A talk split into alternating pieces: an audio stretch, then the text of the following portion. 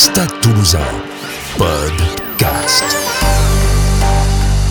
Moi, c'est mon club, je suis né euh, rue Matabio, donc euh, c'est mon club formateur. Je fais l'école de rugby ici, donc euh, ça représente beaucoup pour moi. Le podcast de la culture rouge et noire. Bonjour à tous, bienvenue dans un nouvel épisode du podcast du Stade toulousain. Aujourd'hui, nous mettons à l'honneur les féminines du stade. Ce week-end, elles aussi disputent leur derby. Après Toulouse-Castres ce samedi, elles affronteront Blagnac. Pour en parler avec nous, leur entraîneur, Anthony Grandjean, est notre invité. Bonjour Anthony. Bonjour. Anthony, comment devient-on entraîneur d'une équipe féminine? Euh, ben, on est tout d'abord entraîneur de rugby. Euh, après, filles, garçons, le rugby est le même. Euh, et moi, bon, j'avais une expérience du public féminin avec des sélections nationales en rugby à 7. et du coup, on m'a demandé de venir donner un coup de main au Stade toulousain il y a quelques années. Et j'ai découvert un super groupe. j'y suis resté depuis. Voilà, 4 ans que vous êtes au Stade toulousain. Ça représentait quoi, le Stade toulousain féminine? Parce qu'on connaît la référence des garçons, mais au niveau des féminines il euh, n'y a pas vraiment de, distinction dans mon esprit en tout cas. Le Stade Toulousain, c'est le, le, Stade Toulousain. Euh, moi, c'est mon club. Je suis né rue Matabio, donc euh, c'est mon club formateur. Je fais l'école de rugby ici, donc venir travailler dans mon club, ça représente bien entendu beaucoup pour moi.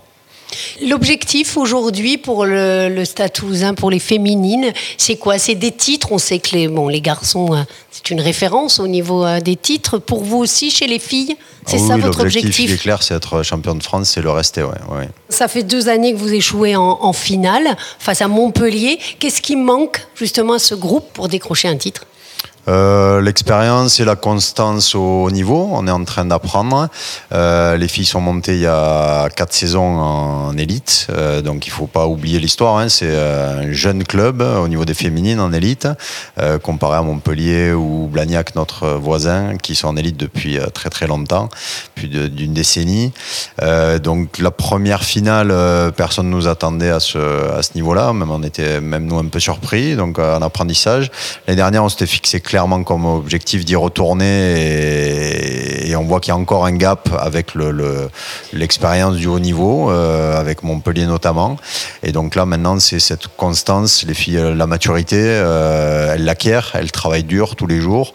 Et donc c'est maintenant c'est la, constance euh, dans l'exigence du haut niveau. La finale est digérée là sur ce début de saison? Cette finale euh, perdue Oui, complètement. Ouais. Ouais, On a, euh, la première a été digérée dans le, bus retour très très rapidement. Euh, celle-ci, on s'est posé en début de saison. on a laissé un petit peu les, la trêve passer. On s'est posé en début de saison avec les, leaders, avec les membres du staff pour un petit peu poser tout ça à plat, se remettre en question parce que ceux qui se remettent pas en question n'avancent pas, à mon avis. Et donc, on a tous un petit peu fait notre introspection, essayer de voir ben, qu'est-ce qu'il faut faire pour en continuer à avancer bien entendu. Invaincu depuis le début de saison, quel enseignement vous tirez des premiers matchs? Bah, c'est toujours difficile parce que le, je ne sais pas si vous connaissez la problématique, mais là l'élite a été élargie euh, pas mal à 16 mmh. clubs. Euh, il y a clairement euh, un fossé. ouais, il y a deux trois vitesses dans le dans le championnat. donc là, ce, ce, match qui arrive va être. C'est le premier gros test Blagnac? Ouais, ça va nous faire passer au, révélateur du travail qu'on fait depuis le début de saison et puis depuis depuis quelques années avec ce groupe qui qui qui bouge pas trop, qui est stable et avec des filles surtout un groupe qui était très jeune il y a, trois ans et qui, qui mûrit ensemble. C'est ça qui est intéressant. Il y a une grosse rivalité avec euh, Blagnac. Vous allez jouer après le Toulouse-Castres des garçons. On connaît la rivalité entre les deux clubs. Est-ce que vous aussi, entre Toulouse et Blagnac, il y a une grosse rivalité? Ouais, c'est clairement le derby. Euh, une, rivalité saine de, terrain. Euh, moi, depuis, depuis 4 ans, on a de, très très bonnes relations avec le, manager de, de Blagnac, euh, Nico Tranier. Euh, on s'appelle régulièrement. Notre but, c'est faire avancer le, rugby toulousain et le, rugby français en général, mais déjà le rugby toulousain. Et donc, le, en dehors du terrain, l'entente est, saine. Euh, sur le terrain, c'est clairement un derby. Un derby ouais, Qu'est-ce que vous redoutez de plus de cette équipe de Blagnac? Bah, C'est euh, une, une, myriade d'internationales. c'est euh, de très bonnes jeunes. Elles sont deux fois championnes de France en cadette euh, d'affilée. c'est un, jeu avec des, éléments forts comme leur numéro 10, Audrey, qui est, voilà, une constance. Hein, donc c'est une équipe solide, quoi. C'est une équipe solide et on va, on va avoir la moitié de l'équipe de France sur le terrain samedi, donc c'est intéressant. Vous disiez que vous aviez un groupe plutôt stable. il y a eu quand même quelques recrues, dont l'international Céline Ferrer. Qu'est-ce qu'elle apporte au groupe? Alors là, pour l'instant, de, sa maturité, c'était l'objectif. Hein. Euh, c'est une fille, on a, on a beaucoup, beaucoup de filles qui ont entre 20 et 23 ans. C'est euh, une joueuse qui a 27 ans, qui a beaucoup de vécu, qui était capitaine dans son club, qui a de l'expérience internationale euh, depuis un moment. voilà, c'est de la maturité, c'est aussi une, une, constance, une exigence dans le travail dont on parlait tout à l'heure. Un exemple pour les plus jeunes qui montent, parce qu'on a aussi des filles de 19 ans qui, qui jouent, qui seront titulaires samedi. Donc c'est important d'avoir un petit peu ces, ces, euh, filles à regarder. C'est un, point de mire. Quoi. Les contrats fédéraux, vous avez trouvé que c'était une bonne chose pour l'avancée du rugby féminin?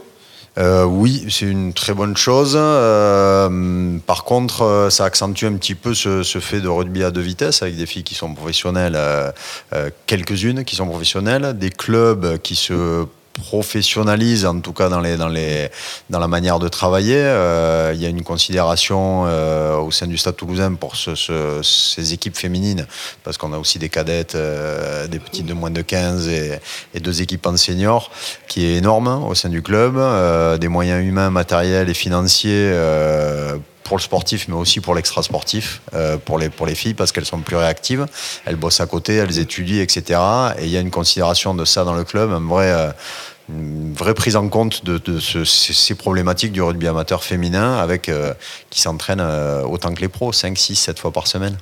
Selon vous, où est-ce que ça a le plus progressé, le rugby féminin? Dans quel secteur? Bah, disons que c'est dans la, préparation, dans, euh, les méthodes d'entraînement. La préparation physique aussi. alors la préparation physique, oui, mais c'est c'est obligatoire. on est sur du on est sur du haut niveau, mais je pense que c'est sur le, la qualité des entraînements. En tout cas, les clubs comme le Stade toulousain, euh, qui euh, ont une vraie considération de, ces équipes féminines, euh, ont mis des moyens, autant que les garçons, sur l'entraînement, sur la préparation physique, sur le médical et sur, et ce qui est le plus important, sur la vie extrasportive parce qu'on ne peut pas demander à quelqu'un de s'entraîner 7-8 fois par semaine en, ne prenant pas en compte qu'elle se lève à 8 h le matin et qu'elle s'entraîne à 22 h le soir. Oui, il a fallu euh, faire les aménagements nécessaires. Vous avez senti également un engouement au niveau du public? Alors ça, ça commence, euh, ça commence. Il y a déjà un engouement au sein du club et ça c'est ça c'est intéressant. Et ensuite on a on a la chance voilà voilà d'avoir euh, sur Toulouse deux clubs euh, forts, deux clubs phares. Et donc on voit que je pense que samedi il va y avoir pas mal de monde qui va venir voir le match. Pour vous c'est intéressant d'être en baissé de rideau d'un Toulouse Castres justement? Ça peut donner un bon un bon coup de projecteur? Bah, c'est encore la, la, marque de cette considération dans le club, c'est-à-dire que dès dès juillet fin juin, début juillet l'année dernière, euh, on a vu avec le, directoire quelles étaient les, dates où euh, les féminines pouvaient être mises en avant par le secteur pro. Donc, et ça se réalise tout de suite dès le début du championnat avec ce baissé de rideau d'un gros match. Donc c'est hyper intéressant. Qu'est-ce qu'on peut vous souhaiter pour cette saison? D'être champion. Contre Montpellier? Contre Montpellier ou un autre. Merci beaucoup, Anthony Grandja. Merci.